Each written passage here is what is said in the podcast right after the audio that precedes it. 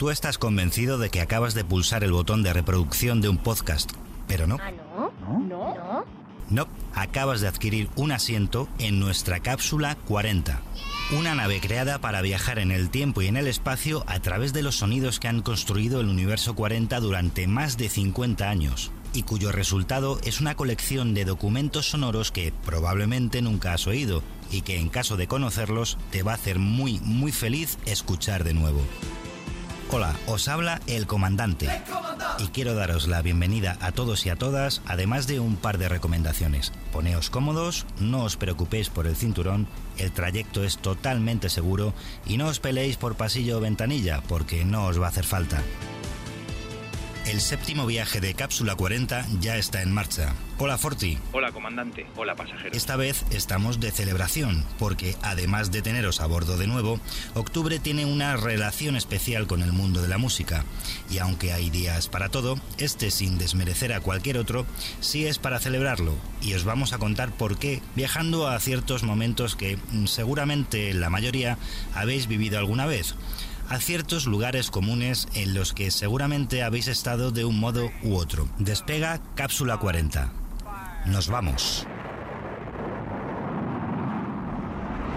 No ha sido fácil decidir cómo abordar este pequeño homenaje a la música. Así, la música en general pero como siempre, pasajeros y pasajeras, os hemos preparado un trayecto lo más agradable posible. Empieza entonces el despegue de música y lugares comunes. Desde el 1 de octubre de 1975 y por empeño del violinista norteamericano Yehudi Menuhin, la Organización de las Naciones Unidas para la Educación, la Ciencia y la Cultura celebra el Día Internacional de la Música. Un idioma que lleva acompañando a la humanidad desde tiempos inmemorables, desde el primer instrumento musical del que tenemos registros, una flauta de hueso con 35.000 años de antigüedad hasta nuestros días. Siglos y siglos de evolución que explosionaron en pleno siglo XX con la aparición de un universo infinito de melodías y letras en todos los idiomas que nos acompañan constantemente a lo largo de nuestras vidas. Podríamos decir que hasta cuando llegamos al mundo lo hacemos cantando.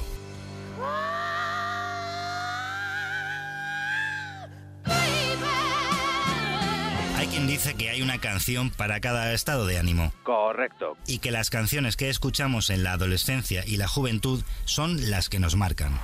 Cápsula 40 os ha organizado una ruta con la ayuda de sus protagonistas con ciertos momentos que forman parte de nuestra historia, de tu historia, y que la mayoría de vosotros vais a reconocer perfectamente. Así que al lío. Dale, Forti. El rock, del estigma al público de masas. Finales de los 70. El mundo de la música forma parte de nuestro día a día. Ya contamos con infinidad de grupos, estilos y canciones que permanecerán para siempre. Un servidor aparece en escena y crece entre los vinilos de la más grande, Serrat o Julio Iglesias, Y lo sabe. y una habitación llena de cintas de casetes de rock. ¿Cómo ha dicho usted? Entre los que se encontraban auténticas joyas como por ejemplo Smoke on the Water de Deep Purple. Uno de los himnos de una de las bandas más importantes e influyentes del rock y cuyo cantante Ian Gillan nos contaba décadas después el increíble suceso que les inspiró a escribirla. Justo en pleno concierto de Frank Zappa tiran una, una bengala y se empieza a quemar el casino entero. Y ahí estábamos sentados, no podíamos creerlo como se quemaba entero el casino. Y justamente Frank Zappa y toda la gente intentaron salvar su vida.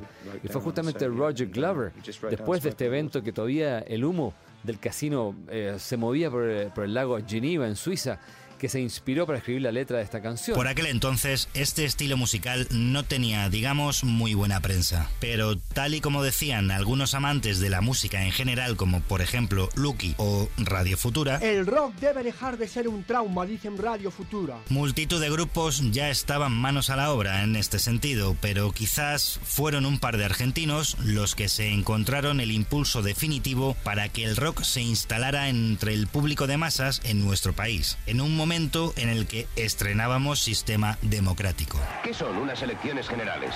¿Para qué sirven? ¿Cómo funcionan? ¿Qué pasa después de unas elecciones?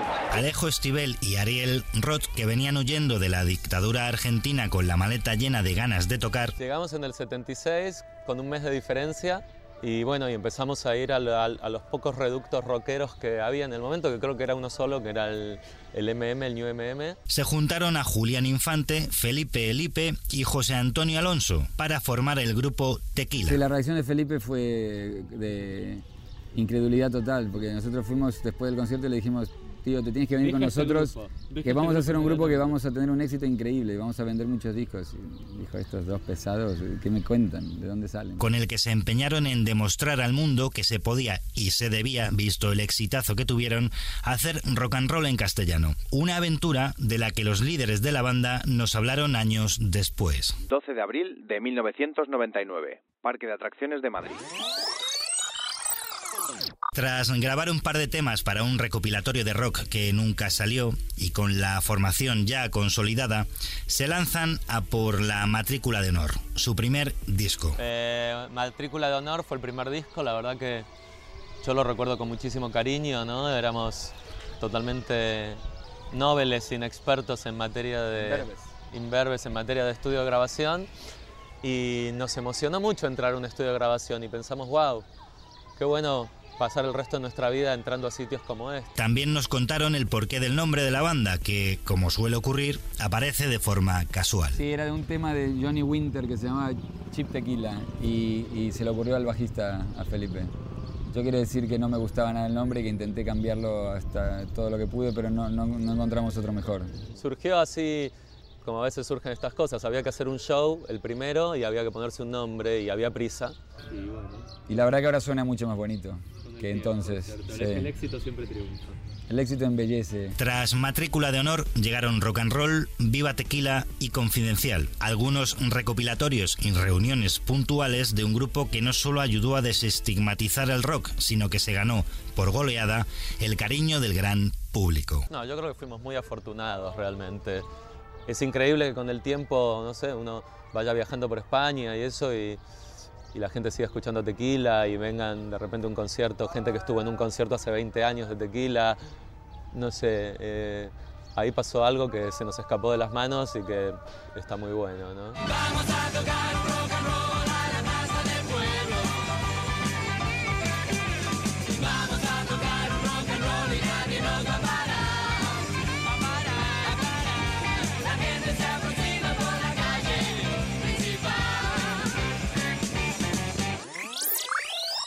Ocho años después de la aparición de Tequila y en plena movida madrileña, las melenas al viento a ritmo de guitarras eléctricas ya no eran una novedad, en el buen sentido para el personal de nuestro país. Los estilos musicales seguían mezclándose y además se empezaba a cuidar la estética y la puesta en escena de los artistas. Y así lo certificó el número uno de 40 principales del 20 de febrero de 1987. Hola amigos, Joey Tempest from the band Europe. Thank you all the fans of Spain Madrid.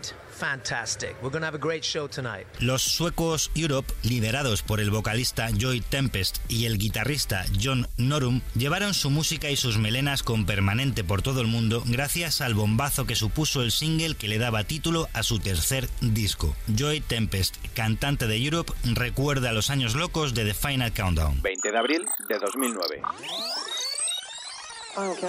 Cuando planeábamos el tercer disco necesitábamos una canción para los fans. Queríamos escribir un tema para la apertura de cada show de, de Europe. Tenía esta idea que había escrito en el teclado, era una fanfarria, algo tipo y algo así. Lo conté a los chicos de la banda y me dijeron, venga, vamos, vamos adelante, vamos a usarlo. Y dimos para adelante a ver qué sucedía. Tempest nos recordó que los 80 fueron una década de experimentación e innovación musical sin complejos, en los que a veces, cuando arriesgas, corres el riesgo de acertar. Fue como a mediados de los 80, cuando los teclados estaban entrando en el mundo del hard rock. Van Halen en Jump había usado teclados y también los Aja habían grabado Take On Me. En ese tiempo me interesaba mucho mezclar los teclados con las guitarras en una banda. Veo a Europe como una banda de guitarras principalmente, pero las mezclas con los teclados y The Final Countdown fueron un éxito, a pesar de que nunca lo vimos como un gran hit. Duraba seis minutos, pero nos entusiasmaba tocarla para la audiencia y mira después lo que sucedió. Pues que nos seguimos viniendo arriba cuando la escuchamos.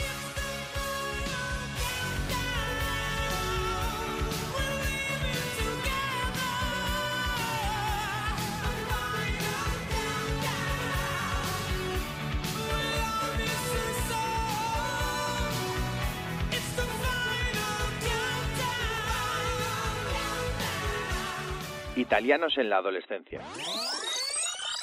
Los 90 nos trajeron, aparte del estreno de la Unión Europea,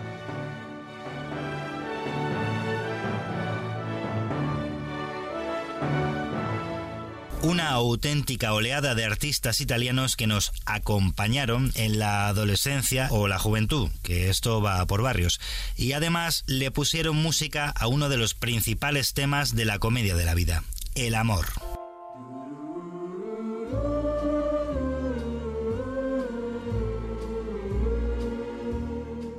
Estos artistas nos ayudaron a disfrutarlo y a soportarlo cuando la cosa se torcía. Es un mundo difícil, porque voy a creer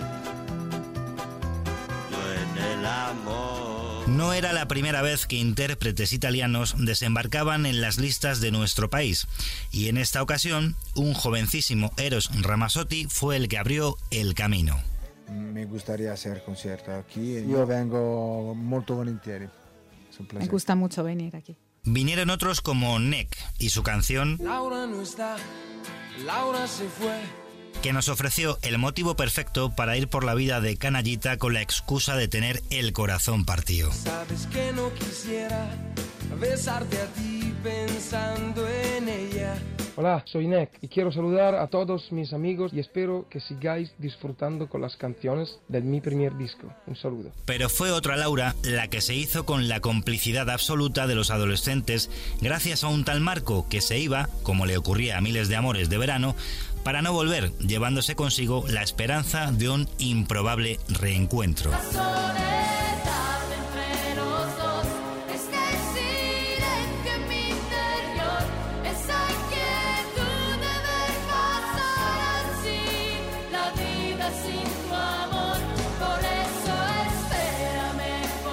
Tardes y tardes en el parque, noches de bares rodeados de los amigos. Hemos visto, hemos acompañado o incluso sufrido en nuestras propias carnes esa triste soledad y Laura Pausini supo cantarlo como pocos. Muchas gracias. Con tan solo 20 años, tras ganar por dos veces el Festival de San Remo y ser un auténtico éxito de ventas en Italia, Laura Pausini dio el salto al mercado español y ya contaba con el cariño del público y de los profesionales del sector el día que vino a los 40 a presentar su disco de debut, Laura Pausini. 20 de diciembre de 1994. Pues nada, ya estamos emocionados. Estamos, hemos tenido una entrada aquí increíble. Han dicho que aquí la gente es maravillosa y entonces espero cuanto más pronto de poder estar aquí en concierto. Laura siempre ha sido muy cercana, cosa que nuestros compañeros Juanma Ortega y Joaquín Luqui pudieron comprobar en persona en una distendida conversación acerca de hobbies y asuntos familiares. Me gustaría también poder seguir con mis hobbies, pero mi trabajo no me lo permite.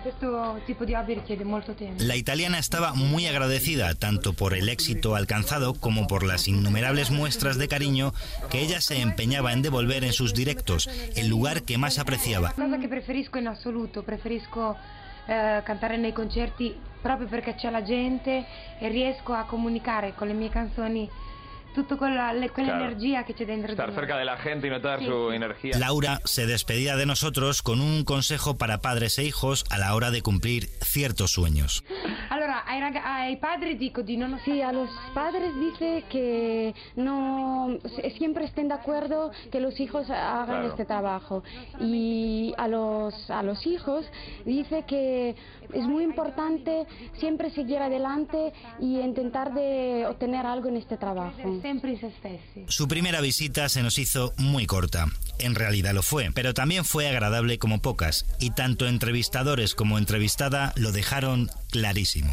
España, yo vuelvo a decirlo, España te quiere porque además tú eres una chica bravi, ¿cómo se dice? Brava Bravissima, ragazza, brava ragazza. bravissima ragazza. Así que un aplauso. Un applauso a la España, un applauso. Felicidades. Gracias, graciísima a toda la gente de España. Los 80 y la mitad de los 90 vinieron cargaditos de regalos, musicalmente hablando. A la movida madrileña y otros movimientos contraculturales en Galicia, Euskadi o Cataluña, se le sumó un fenómeno de hordas de jóvenes que no tenían fin. se dio a conocer con el nombre de Ruta Destroy, pero se la rebautizó con el nombre del estilo musical que se estaba quedando con las pistas de baile del momento. Estamos hablando de La ruta del bacalao. Del bacalao. Heredera directa de la movida valenciana, la Ruta del Bacalao consistió en el mayor movimiento clubbing de España. Miles de jóvenes recorrían durante todo el fin de semana y casi sin descanso míticas salas de baile de Valencia y ofrecieron un auténtico megamaratón de fiesta ininterrumpida durante años. Los artistas valencianos se interesaron por las vanguardias electrónicas europeas y los grupos electrónicos más vanguardistas pusieron rumbo a Valencia.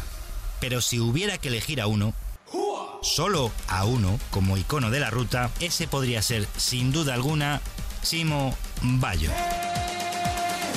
Joaquín Isidoro Bayo Gómez, más conocido como Chimo Bayo, valenciano, DJ, productor y sobre todo un tío divertidísimo. Buenos días, buenos días. Fue el creador de temas inmortales como Éxtasy, Extanó o La tía Enriqueta, de cuya letra nos contó una de las últimas veces que hablamos con él, el significado. 14 de octubre de 2016.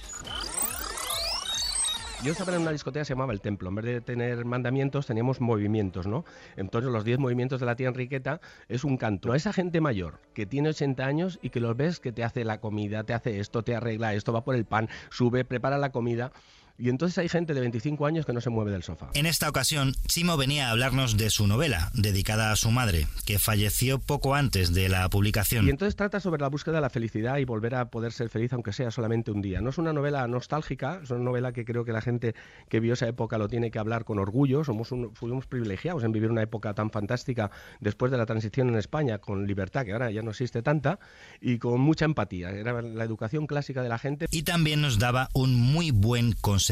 Cuando pierdes algo es cuando realmente te das cuenta el valor que tiene. Siempre he sido una persona que me apoyó mucho y de ahí viene la reflexión dedicada a mi madre que no pudo ver esta novela y sobre todo que cuiden, que cuidéis a las mamis porque son imprescindibles. No iba a salir y me lié no solo es un título muy sugerente, sino algo que nos ha pasado a más de uno y que el DJ asumía como un auténtico privilegio. La gente que vio esa época lo tiene que hablar con orgullo. Somos un- fuimos privilegiados en vivir una época tan fantástica después de la transición en España, con libertad, que ahora ya no existe tanta, y con mucha empatía. Padre orgulloso de una chica que seguía sus pasos en la música. Eh, sí, ella es una chica inteligente. Eh, la verdad es que me dice, papá, tú tranquilo, ¿eh? que yo controlo. Yo, vale, controla todo lo que quieras, pero hazme caso que si no me enfado. Eh, como DJ lo está haciendo muy bien, sacó su primer disco y está peleando. Y también está dedicado a ella, de que no deje de buscar eh, ese, ese, eh, conseguir sus sueños. ¿no? Yo creo que es importante que la gente joven no tire la toalla enseguida. Como no podía ser de otra manera, Chimo Bayo se despidió de nosotros a su estilo, levantando el ánimo del personal. Señoras y señores, atentos directamente, todos en pie, todos atentos a la luz. Seguir la luz y cuando estéis cansados, cuando estéis mal, cuando estéis de mal rollo, hacer esto. ¡Hey! ¡Jua! Pasajeros, estamos a punto de llegar al final del séptimo viaje de Cápsula 40. Pero antes vamos a bajar un poco los decibelios. Saturados quizá por los sonidos electrónicos y repetitivos de la época de la ruta del bacalao, algunos volvimos la mirada hacia artistas y géneros más tradicionales. A medida que la ruta Destroy iba perdiendo fuerza, la iba ganando el fenómeno de los 90 que conocemos como Brit Pop, toda una oleada de grupos británicos que nos invadieron y nos ganaron, gracias a, por ejemplo, Oasis, Elástica o Blur.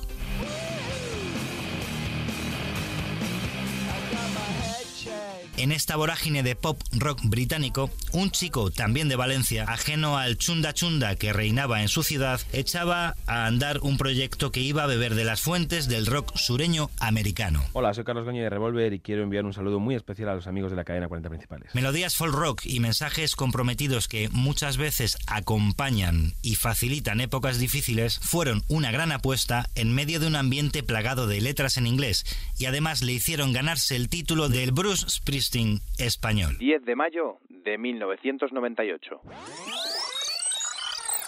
Revolver ya tenía una extensa carrera cuando nos visitó, 10 años después de su formación. la verdad es que este año para mí es importante porque Revolver eh, cumple 10 años, ¿no? Canciones como Si es tan solo amor, Si no hubiera que correr o Dentro de ti, junto a Sole Jiménez, le dejaron un buen hueco en el panorama musical. Y bueno, pues eso está muy bien, ¿no? De hecho, fueron pioneros en los básicos 40, los Unplugged americanos.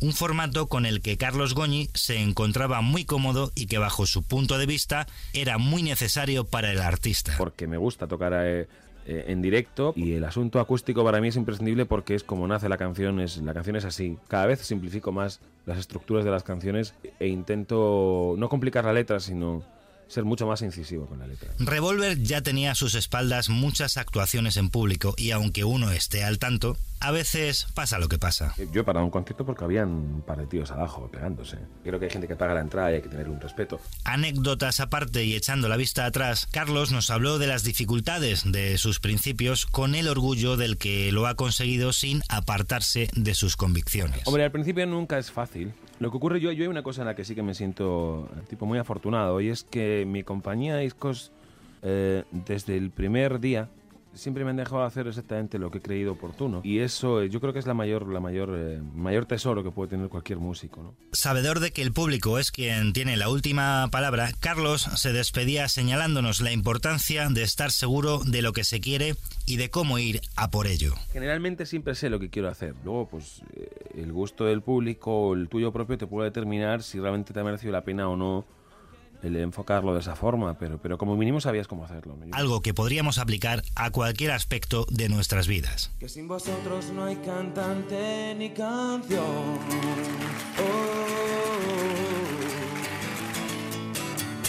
Cápsula 40 llega al final de su séptimo viaje. El 1 de octubre se celebra el Día Internacional de la Música y aunque hay días para todo, como el Día Internacional del Dulce de Leche, este, sin menospreciar al resto, sí que hay que celebrarlo, porque entre otras cosas, por muy largo que se hagan ciertos inviernos, tenemos un montón de armas para combatirlo y una de ellas es la música, que pertenece al mismo arsenal con el que celebraremos la llegada del buen tiempo. Gracias, como siempre, por acompañarnos y ser felices y hacerlo, si es posible y sin molestar, al ritmo que os dé la gana. Hasta el próximo Hasta el viaje. Próximo viaje.